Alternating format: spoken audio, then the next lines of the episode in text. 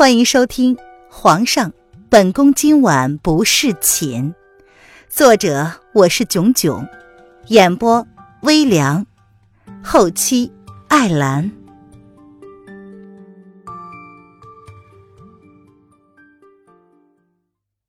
第一百四十六章，封后大典。小二见到叶轩寒情绪不定、风雨欲来的样子，他有些担心。这两个人果然是认识的呀。呃呃，客客客客官，您您您您没事吧？这可是两个男人呢，为何他们的身上都有一种很孤寂痛苦的感觉呢？还那么小心翼翼，那么的落寞。这这这这这这两个可可是男人呢！我很好，从来就没有这么好过。叶轩寒笑出了声来，他强忍着胸口上剧烈的疼痛，当他马不停蹄，一刻都不敢停留，千里迢迢的想要将那个女人锁回自己身边的时候。那个女人却眼睁睁的看着自己擦身而过。主子，迎月此时也跟了上来，见到这样的主子，心中不由得惊诧万分，一种不好的预感从心口传了过来。迎月看着这个他们离开不过半盏茶时间，就如同台风过境一般狼藉的客栈，这里又发生了什么事啊？走。叶轩寒闻言，倏地停住了笑容。他转身便飞上了马，那君临天下的气势让店小二瞬间有种脚软的感觉。影月见状，连忙追了上去。但是在追赶之前，影月用影阁特有的烟雾弹向影阁发送了紧急信号。不管怎么样，他都必须要通知影主。看来计划有变。凌然，你给我出来！叶轩寒几乎可以肯定，那个女人是打算往东走。他想去的地方不是齐国，也不是离国，而是白城。他去白城做什么呢？难道他一点儿都不想念自己吗？叶轩寒双眼充斥血红色的光芒，一脸的阴冷。绝影的速度达到了最快，雪地上有着好些的马蹄印。叶轩寒的心中一方面担心那个女人的安危。一方面又气急了他的沉默。若是他自己认不出来，是不是那女人打算一辈子都不主动开口了？追了好长一段时间，都没有发现那个女人的踪影，于是他便停了下来。主子，是夫人吧？影月有些勉强的追了上来，看着主子神情莫测的样子，以及一脸的阴郁。他心中也忍不住的困惑了，这不是他们来时的方向吗？他们皇后娘娘是打算去白城，那岂不是要跟正在往这儿赶的营主和瑶儿迎面碰上吗？若是幸运的话，萧玉南全国通缉的女贼，竟然是朕的皇后。叶轩寒感慨一般。表情冷淡的陈述道：“他很简单明了的肯定了影月的怀疑。呃，可可能皇后也是有不得已的苦衷吧。主子，我们是要沿途找回去吗？”影月也无法料到会变成这样的局面，计划永远赶不上变化。如今他们千辛万苦要找的皇后娘娘已经回去了，那他们的计划是不是还要继续呢？继续。叶轩寒闻言淡淡的说：“既然萧逸南已经将他的皇后当做通缉犯，那么自己送给他的新婚大礼怎么能太过失礼了呢？他要亲自送，才显得有诚意。至于那个女人，他会让她明白，就算他伪装成了任何人，再也别想逃出他的手掌心。”是。影月有些不解了，但还是点了点头。通知黑影，不论任何人敢动他的，死。叶轩寒冷冷的说：“是。”影月闻言高声应道。再说这边的林渊，他本想追上叶轩寒，却是在小站路口的时候犹豫了。他还没有整理好自己的心情，他还没有准备好如何面对他，所以，他狼狈的逃走了。然而，不待他再犹豫片刻，就听到了身后官府的人在大举搜捕，家家户户。于是，凌渊便想也不想的朝东离去。不管怎么样，他会回去后再见他的。可是这一切要在他整理好自己思绪之后。他舍不得离开那个男人，舍不得看着他为自己付出，更舍不得看到他面无表情、拒人千里之外的样子。特别是那眼神对着自己的时候，真真是心如刀割。凌渊抓紧了马缰，心里如是想着。却是心意坚定的朝反方向离去。同一时间，白城以南的齐国凤阳，白城以北的离国沧州，一起向萧国发动了进攻。两国配合默契，同时进攻，让萧国军队措手不及，节节败退。今日本是萧国皇帝萧义南的大婚之日，举国同庆。没人想到齐国会联合黎国一起进攻萧国。萧国的大将军之子因战前饮酒过量，经不起齐国先锋将军司月的刺激，战前阵亡。大将军阮汉当场如同晴天霹雳，差点就晕歇了。整个军队因此军心不稳，乱了阵脚。这个消息很快便传到了萧国的皇室处。萧国的皇宫处，此时正是歌舞升平，气氛是十分的热烈。特别是朝中重臣，皇上的后位空虚多年，今日终于愿意封后，此等大喜，无不令在场的文武百官普天同庆。龙位上，萧逸南噙着冷淡的笑容，看着眼前他一手操办的盛典，再看看那个他即将进封的准皇后，眸子里闪过了冷冷的笑意。他要楼雨烟承受所有他姐姐给他的屈辱。女人的嫉妒心跟仇恨之心是可怕的。他想看看，等他将那个女人抓回来之后，楼雨烟会怎么对待他的亲生姐姐。朝堂之上，楼雨烟凤冠霞帔，小腹微微的隆起，穿着本不属于她的凤袍。心中隐隐有种不确定之感。昨天她还身处绝望之中，今日却被封为了皇后，这难道都是老天跟他开的一场玩笑吗？皇上，吉时已到，请皇上、皇后上前行天地之礼。萧逸南身边的老太监见时辰快到了，便弓着身子对萧逸南恭敬的提醒道：“萧逸南闻言，淡淡的开口道：‘那便吩咐开始吧。’三百里加急战报。然而，这热络的气氛却因为这一声不合时宜的声音而瞬间打破了。什么战报？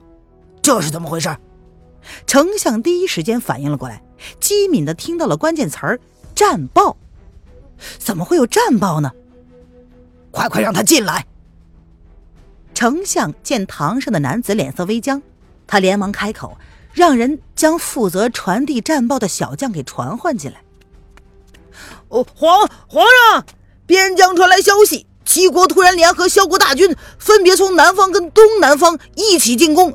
大将军之子阮恒当场阵亡，请皇上速速派兵增援。来人无视这一堂热络的气氛，踉跄的爬到大殿中央，跪了下来，如实说道：“卑鄙，岂有此理！没想到齐国竟然联合黎国，给我们唱了一出好戏。”闻言，原本以为齐国皇帝叶宣寒亲自出兵讨伐黎国。是为了拿下离国这块肥肉。没想到叶宣寒竟然出此下策，算计了萧国。皇上，这可如何是好呢？丞相见萧以南突然向后倒退了两步，仿佛无法相信会出此变故一般，他阴沉着眸子，仿佛已经走火入魔。萧三王爷到。萧逸天正好闻风赶到，原本不想参加这场闹剧的他，比萧逸南更早一步听到了这个消息，顿时大骇，所以他连忙赶到皇宫，准备与萧逸南共同商量对策。叶宣寒竟然能够说服李果共同吃下萧果。来人，将皇后带下去。事情发展成现在这个样子，封后大典自然无法进行了。国家都处于危难之中了，不管是任何人都不可能还有心情在这件事情上打转。于是，原本很赞同举行大婚的丞相也默认了皇上的行事方式。只是在娄雨嫣被带下去之前，有些同情的看了他一眼。皇上之前跟他说的女子，可不是眼前这一位。如今临时换了皇后，皇上却只当是他版图上的一颗棋子儿。皇后的位置，谁当都可以。封后不过是为了稳定民心。然而这个节骨眼上，却出了这等事儿。皇兄，臣弟申请出征。思绪之间，萧氏两兄弟以及朝中的几个重臣已经来到了御书房商量对策。你可有把握能够退兵？萧逸南沉着脸，完全看不出有新郎官的喜悦，只有暴怒之意。叶轩寒竟然如此算计他。皇兄，国难当前，如今臣弟也只能勉力一战。若是齐国单独出兵的话，以萧国的兵力，也不一定就怕他。但是两国联手夹击，让萧国完全无法就近增援，只能勉力而为。况且他们还是有备而来，虽然卑鄙，但是如今根本容不得他们追究了。叶玄寒看来是知道了，他的女人在我们手上，所以才如此报复。可恶啊！萧逸南冷冷的看了萧逸天一眼，若不是他让楼林渊跑了，或许此刻他手上就握有主动权了。就算是叶轩寒出兵，那又如何？他有王牌在手，他就不信叶轩寒敢轻举妄动。如今那个女人下落不明，他们陷入了前所未有的被动之中。皇兄，这一切都是臣弟造成的，臣弟愿意负全责。萧逸天也没有想到叶轩寒会有这等的计谋，他们都小看了他，原以为他是沉浸在心爱之人的悲痛之中，没想到他不过是韬光养晦、见机行事。哼，如今最好的办法就是将那个女人给朕抓回来。只要那个女人在手上，朕就不相信叶轩寒会让他的女人。再一次处于生命的威胁之中。萧逸南冷冷一笑，他手上的王牌还没有丢失。丞相，封后大典如期举行，你让人公告天下：萧国第十一位皇后为娄氏凌渊，身怀龙子数月，赐封号为德，即日起掌管后宫。特此通告天下，普天同庆。萧逸天直直的看着他的皇兄，没想到皇兄竟然会这么做。哼，快去吧。萧逸南见状，只是勾唇冷笑。他说：“你不是一直想要娶那个女人吗？等你抓回来，朕就同意你娶她为王妃。”什么？萧逸天闻言睁大了眼睛，深邃的眸子里有着无法理解的光芒。怎么，你不是一直希望朕能够成全你吗？如今朕同意了，你又不确定了？萧逸南冷笑，看了萧逸天一眼，他轻哼道：“哼，不过朕丑话可说明了，他是叶轩寒穿过的破鞋，不仅不能受孕，也不能成为正妃。待把他抓回来之后，便同丞相之女林印儿一起嫁入萧王府。萧逸天闻言，反而是犹豫了。皇兄，如今并非是谈论婚姻大事的好时机。刺客大敌当前，臣弟只希望能够尽快的击退强敌。保住萧国百年基业，让百姓免受战乱之苦。那个女人既然已经逃了，想要再将她抓回来，只怕不是那么容易。而且此刻战争却已经近在眼前，他无法坐视不管。免了，你给朕好好的待在京城，朕会派军师前往助阵，稳定军心。你只要尽快的将那个女人给朕带回来即可。萧玉南一意孤行，他心中有预感，只要抓住楼凌渊，就不怕叶轩寒敢动他萧国分毫。即便是联合李国大举出兵，那又怎样？他那三个月的潜伏打探绝非是假的。叶轩寒爱那个女人，已经到了宁愿不要自己性命的地步。哼，一个被女人牵制的帝王。注定是输家。臣弟尽力而为。萧逸天闻言垂下了眸子，浓密的睫毛掩去了他黑眸之中真实的情绪。即便皇兄如此笃定，萧逸天却不敢掉以轻心。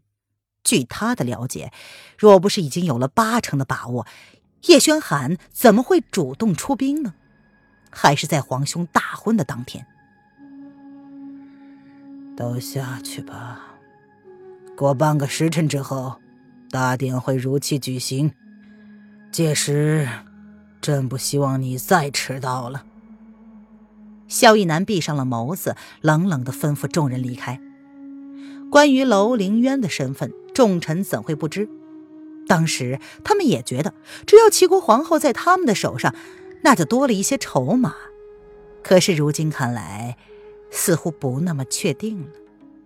皇上是想利用娄雨嫣的身份替代了娄林渊，先扰乱了齐国的军心以及叶宣寒的定力，却不知道会不会还有其他变数。战争已经开始了，萧国一时半会儿或许不会有事儿，可是两国夹击，他们又能撑得了多久呢？